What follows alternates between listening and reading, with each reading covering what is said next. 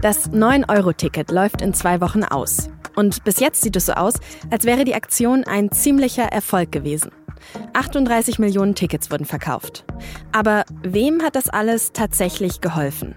Dem Klima, der Gesellschaft oder nur dem Geldbeutel? Und vor allem, was kommt danach? Das habe ich meine Kollegin und SZ-Mobilitätsexpertin Christina Kunkel gefragt. Sie hören auf den Punkt, den Nachrichtenpodcast der Süddeutschen Zeitung. Ich bin Tami Holderried. Ich freue mich, dass Sie dabei sind.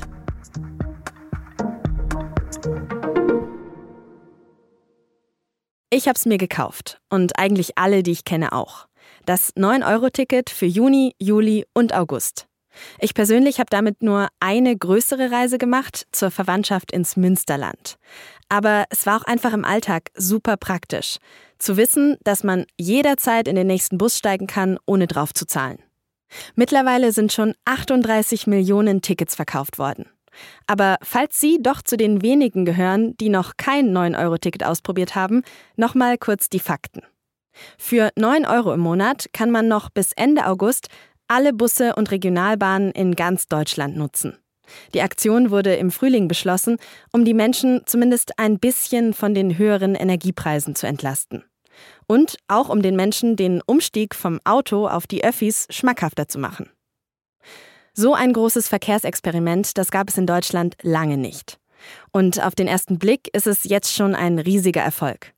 Die Menschen nutzen den ÖPNV noch stärker als vor der Corona-Pandemie. Das merkt man auch, wenn man selbst den Zug oder den Bus nutzt. Egal wohin, gerade am Wochenende sind die Wagen oft super voll. Und trotzdem soll die Aktion Ende August, wie geplant, auslaufen. Und das wundert ähm, einige. Zwei Fragen. Zum einen, das 9-Euro-Ticket im ÖPNV ist ein großer Erfolg Ihrer Regierung. Welche weiteren Erfolge Ihrer Regierung wollen Sie beenden? Gar keine. Das war natürlich sarkastisch gemeint, diese Frage, die der Journalist Thilo Jung da bei der Sommerpressekonferenz von Olaf Scholz gestellt hat.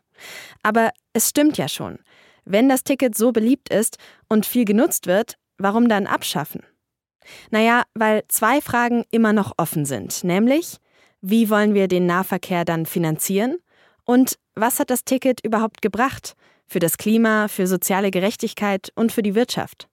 Genau darüber diskutieren gerade die Politik, Umwelt- und Sozialverbände, aber auch Verkehrsbetreiber. Meine Kollegin Christina Kunkel hat sich die Diskussion genauer angeschaut und ein 9-Euro-Ticket-Resümee gezogen. Christina, versuchen wir doch jetzt mal ein kleines Fazit zu ziehen aus dem 9-Euro-Ticket. Du hast dir ja verschiedene Daten angeschaut und vielleicht sprechen wir zuerst mal über die Verkehrswende. Was hat das Ticket denn für den Klimaschutz gebracht? Also was die Daten zeigen, die jetzt verschiedene Wissenschaftler ausgewertet haben bis jetzt, die zeigen tatsächlich, dass das Ticket jetzt für den Klimaschutz relativ wenig gebracht hat, wenn man es so auslegen möchte, dass man sagt, okay, wie viele Leute haben denn jetzt ihr Auto stehen gelassen und sind stattdessen mit dem Zug oder mit dem Bus gefahren? Also da zeigen die Daten ganz deutlich, die Leute haben jetzt nicht einfach ihr Auto ersetzt durch den ÖPNV und selbst bei den Ausflugszielen, also wo man ja vielleicht denken könnte, gut, die Leute sind jetzt einfach für die Freizeitfahrten öfter mal in den Zug gestiegen und sind jetzt eben nicht mit dem Auto in die Berge gefahren oder an die Seen. Auch da zeigen die Daten, dass zwar der Zugverkehr deutlich mehr geworden ist, also es sind sehr viel mehr Menschen jetzt mit dem Zug in ihrer Freizeit unterwegs, aber gleichzeitig hat der Autoverkehr auf denselben Strecken quasi nicht abgenommen. Also es gibt immerhin weiterhin Leute, die das Auto nutzen und eben Leute, die jetzt zusätzliche Fahrten mit dem Zug unternehmen. Und woran glaubst du liegt das? Also warum konnte das Ticket eben nicht mehr Leute dazu bringen, vom Auto auf den ÖPNV umzusteigen?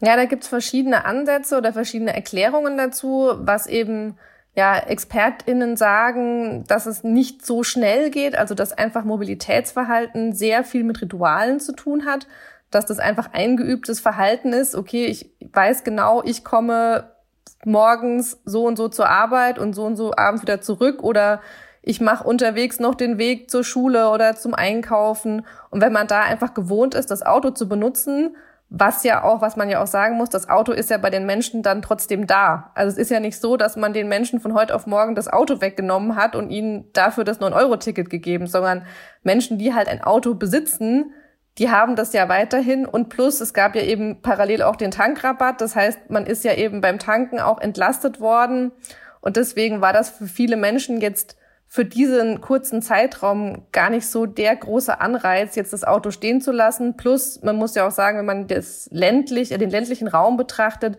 dann haben einfach viele Leute gerade auf diesen Routinewegen, also Arbeitspendeln, Strecken, gar nicht die Möglichkeit, ja, da einfach zu sagen, na ja, ich lasse das Auto jetzt stehen und nehme den Zug. Okay, die Menschen sind also nicht unbedingt vom Auto auf den ÖPNV umgestiegen, aber ein anderes Argument für das Ticket war ja auch, dass sich dann einfach viel mehr Menschen das Reisen leisten können. Was hat denn das Ticket für die soziale Teilhabe gebracht? Also das ist ganz klar und das, das zeigen die Daten auch, dass diese ganzen Fahrten, weil man, es ist ja klar, also die Züge sind voller, die Busse sind voller, also das Ticket wird wahnsinnig gut genutzt. Und da zeigen eben aber die ganzen Daten bis jetzt auch, dass das zusätzliche Fahrten sind. Und deswegen ist es natürlich ein ganz, ganz starker Hinweis darauf, dass für diese soziale Teilhabe das Ticket wahnsinnig viel gebracht hat. Weil man halt einfach auch als, als Familie oder jemand, der jetzt nicht so viel Geld hat, einfach sich in den Zug setzen kann und sagen, na ja, ich fahre jetzt einfach mal an den See oder in die Berge oder sonst wohin. Und dafür hat das Ticket auf jeden Fall sehr viel gebracht. Jetzt hast du gerade schon gesagt, das ist natürlich extrem günstig für uns Nutzende. Welche Rolle hat das Ticket denn dann für die wirtschaftliche Entlastung der Menschen gespielt, so insgesamt? Auch das ist ein Punkt, den ich finde, der oft so ein bisschen untergeht, wenn man jetzt so sagt, na ja, also es hat jetzt ja nichts fürs Klima gebracht und eigentlich äh, nur mehr Verkehr verursacht, weil einfach mehr Menschen unterwegs sind. Aber man muss sich halt wirklich mal überlegen, was denn gerade so ein Monatsabo in, in vielen Städten kostet. Also auch zum Beispiel für Studenten oder eben jetzt hier in München, wenn man jetzt außerhalb vom mittleren Ring pendelt oder auch in anderen Großstädten außerhalb der Innenstadt pendelt, dann ist man im Monat ganz, ganz schnell mal 100, 200 Euro los für so ein, selbst wenn es ein Jobticket ist. Also es ist einfach ein ganz großer monatlicher Kostenblock. Und alle diese Menschen, also es sind 10 Millionen, die so ein Abo haben im Jahr, ähm, das ist wahnsinnig viel Geld, das man jetzt spart, wenn man einfach statt 100 oder 150 Euro jetzt im Monat nur 9 Euro Ausgaben hat. Insofern ist es auf jeden Fall eine finanzielle Entlastung für die Leute und auch eine Belohnung, eine zu Rechte Belohnung für Leute, die bisher schon sehr viel öffentliche Verkehrsmittel genutzt haben. Aber diese ganzen Entlastungen, die haben ja dann trotzdem auch irgendwo ihren Preis. Kannst du noch mal erklären, was hat das Ticket gekostet und aus welchen Töpfen kommt dieses Geld, mit dem das 9-Euro-Ticket finanziert worden ist? Also die zusätzlichen Kosten jetzt für diese drei Monate, die werden ja ungefähr so auf 2,5 Milliarden Euro taxiert. Und das ist natürlich Geld, das jetzt erstmal aus, aus Steuermitteln quasi zusätzlich finanziert wurde. Genau aber ja auch, wie man sagt, okay, der Tankrabatt wurde ja auch aus Steuermitteln finanziert. Deshalb, ja, das sind eben diese, diese Kosten. Natürlich ist jetzt die große Frage, wie geht es weiter? Also sind das jetzt Kosten, die man dauerhaft aufbringen sollte? Oder muss man da andere Lösungen finden? Was spricht denn dagegen, das 9-Euro-Ticket zu verlängern? Beziehungsweise wie könnte das denn finanziert werden? Also die Verkehrsunternehmen haben ja mal hochgerechnet und sagen, na ja, damit es einigermaßen kostendeckend wäre, müsste so ein Ticket ähm, 69 Euro im Monat kosten. Das ist natürlich eine andere Hausnummer als 9 Euro, aber auch das wäre immer noch für viele Leute, die jetzt eben ein viel teureres Monatsabo haben, eine deutliche Ersparnis. Es gibt ja auch andere Vorschläge, dass man sagt, okay, man macht es für 365 Euro im Jahr oder die Grünen schlagen ja so eine zweistufige Lösung vor, ein regionales Ticket für 29 und ein deutschlandweites für 49. Also es gibt ja da verschiedene Optionen. Aber am Ende ist immer die Frage, okay, damit es kostendeckend wird, muss vermutlich weiterhin irgendwoher noch Geld zugeschossen werden. Was glaubst du denn, wird es eine Art Nachfolger geben, wie auch immer der dann aussehen wird?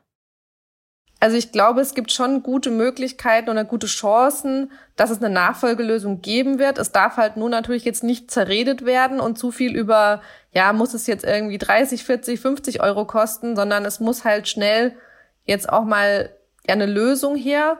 Alleine halt diese Einfachheit, das ist ja so der große, der allergrößte Pluspunkt. Und wenn das schon mal beibehalten würde, das wäre schon mal ein sehr, sehr großer Gewinn. Und da habe ich doch Hoffnung, dass sich da was getan hat und man eben nicht mehr für jeden Verkehrsverbund sein eigenes kleines Ticketsystem aufrechterhält. Das würde mich auch freuen. Vielen herzlichen Dank für das Gespräch, Christina. Danke auch. Zuletzt haben wir ja vor allem diskutiert über eine Impfpflicht gegen das Coronavirus. Aber eine andere Impfpflicht ist fast genauso umstritten, die gegen Masern. Seit dem 1. März 2020 dürfen Kinder ja nur noch in eine Kita gehen, wenn sie geimpft sind oder schon mal Masern hatten. Und dagegen hatten mehrere Eltern geklagt. Jetzt hat das Bundesverfassungsgericht entschieden, dass die Masernimpfpflicht mit dem Grundgesetz vereinbar ist. Denn die Impfpflicht sei zwar ein Eingriff in das Erziehungsrecht und auch in das Recht auf körperliche Unversehrtheit der Kinder, aber sie schütze eben auch Menschen, die nicht selbst gegen Masern geimpft werden können. Die Krankheit ist nämlich hoch ansteckend und das Risiko für einen schweren Verlauf ist für viele Menschen hoch. Die Bundesregierung wird die Mehrwertsteuer auf Gas für alle Verbraucherinnen und Verbraucher vorübergehend auf 7 Prozent senken. Das hat Olaf Scholz am Donnerstag angekündigt. Der ermäßigte Mehrwertsteuersatz soll so lange gelten wie die neue Gasumlage, also bis Frühjahr 2024. Die Gasumlage macht den Strom ja pro Kilowattstunde 2,4 Cent teurer. Die niedrigere Mehrwertsteuer soll diese höheren Kosten abfedern.